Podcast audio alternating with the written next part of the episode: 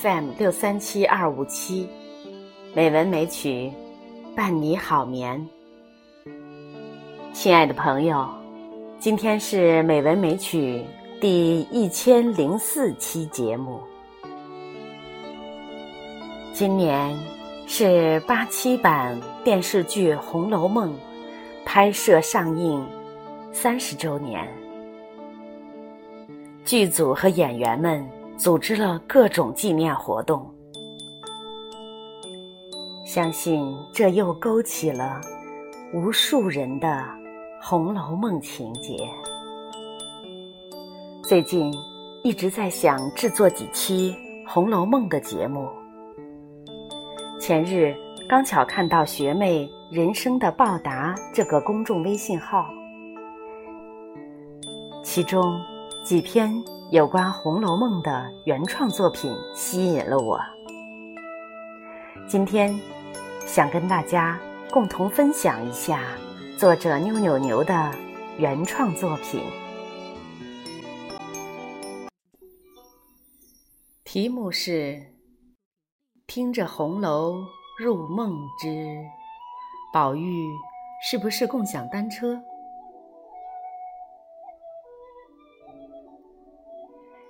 要说文学作品里谁是情圣，贾宝玉华丽丽往出一站，其他人都得靠边稍息。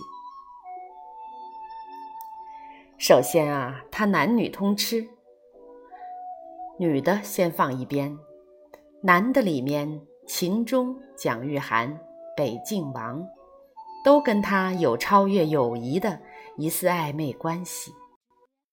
跟秦钟自不必说，彼此机赏食宿一处，还被同窗议论过。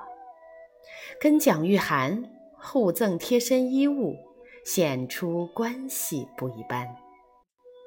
北静王位高权重，对宝玉非常欣赏爱惜，明显超越了长辈对晚辈的感情。其次，他不分等级，上到跟他同一阶层的代差，中到晴雯、袭人，下到最底层的丫头春燕，被被明欺负的风尘女子，在园中偶遇的戏子，他都待之以真情与同情。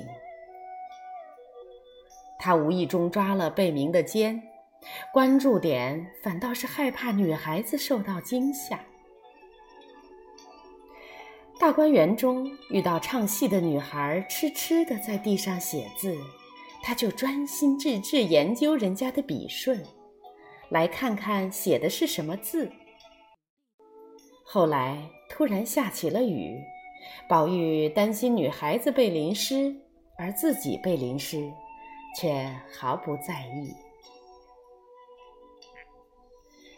再次啊，几乎是遇到一个爱一个，可能因为大观园中的女孩都是精挑细选、出类拔萃之辈吧。总之，宝玉是看哪个都喜欢。堂兄的妾室他喜欢，母亲的丫鬟他喜欢。尼姑庵的妙玉，他喜欢。他看到婴儿，想到宝钗白生生的臂膀，躺在直袭秦可卿的床上，做着无边的春梦。总之，没有他不喜欢的。而这些女孩子，基本上也喜欢他。因为能见到的男人本来就屈指可数，他又那么殷勤可爱，只有唱戏的灵官对他不感冒，一门心思爱贾强。宝玉还感到有些失落，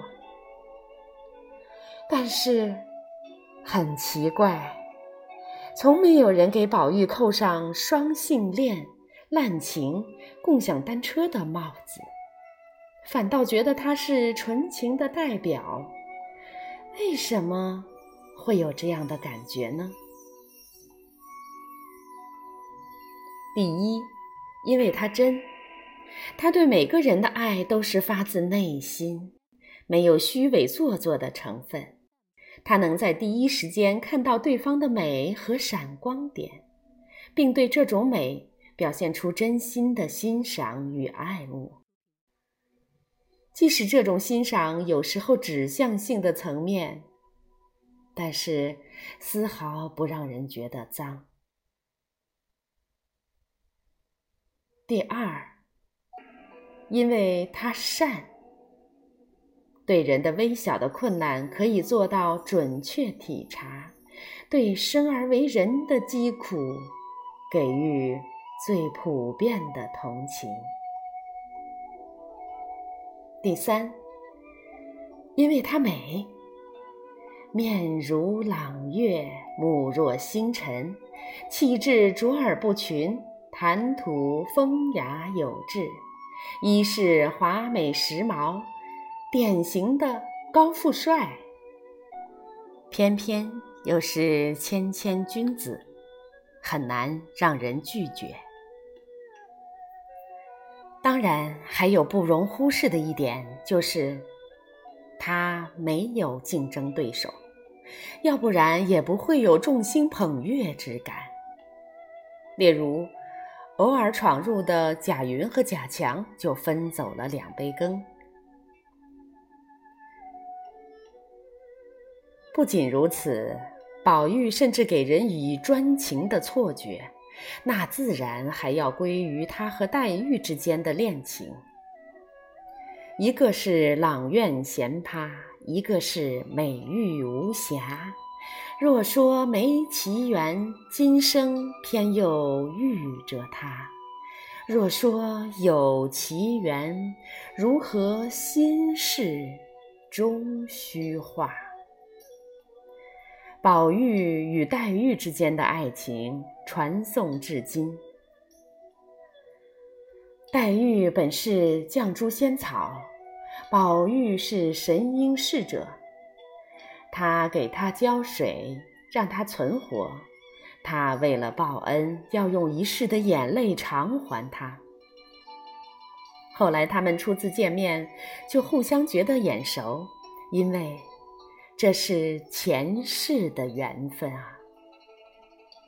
后来尽管有金玉良缘中的金项圈与金麒麟之类的干扰，在宝玉的心里，只看重木石前盟。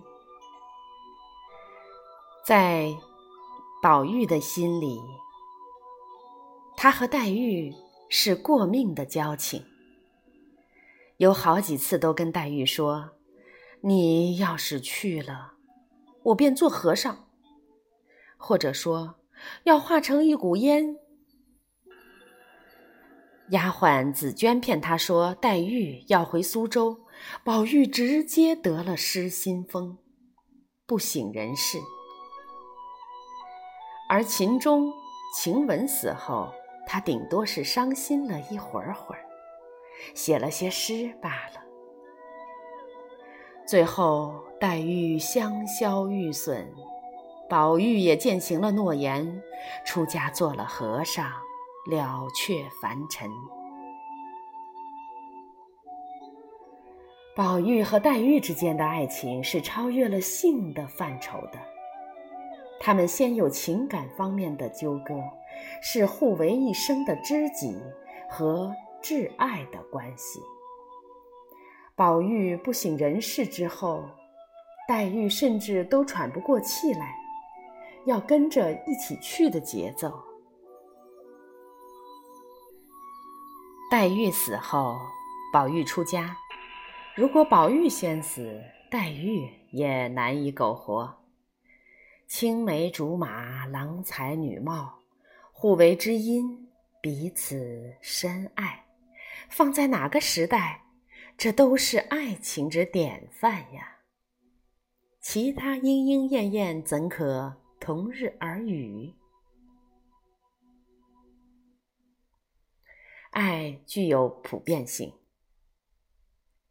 宝玉爱湘云的活泼俏皮，也爱宝钗的温柔大气，爱可卿的风花雪月，也爱宝琴的美艳无比，爱平儿的可人，也爱晴雯的泼辣，爱鸳鸯的自持，也爱妙玉的出尘。但爱情具有唯一性，在爱情的级别上。他只爱黛玉一个人，他爱他的整体，爱他的全部和最初，爱他的多病和流不完的眼泪，爱他只因为他本身。